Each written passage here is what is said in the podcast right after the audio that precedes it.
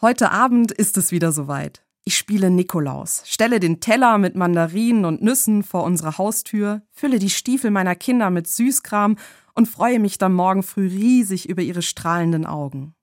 Ich bin selbst schon ganz aufgeregt. Aber warum wir an Nikolausabend kleine Überraschungen vor die Tür legen, das wissen nur die wenigsten.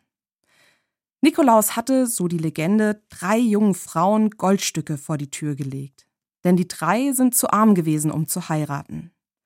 Damit hat er sie nicht vor einem langweiligen Leben als Single bewahren wollen, sondern vielmehr vor einem Leben in Armut gerettet. Diese drei Frauen sind so arm gewesen, dass sie sich ohne Hochzeit, ohne Ehemann hätten prostituieren müssen. Zwangsprostituierte.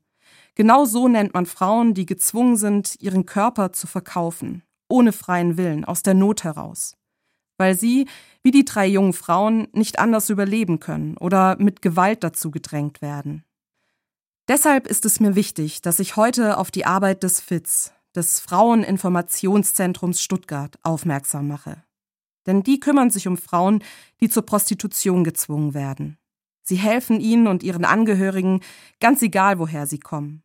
Denn viele Zwangsprostituierte brauchen ein sicheres Zuhause, psychologische und finanzielle Unterstützung und oft auch Rechtsberatung.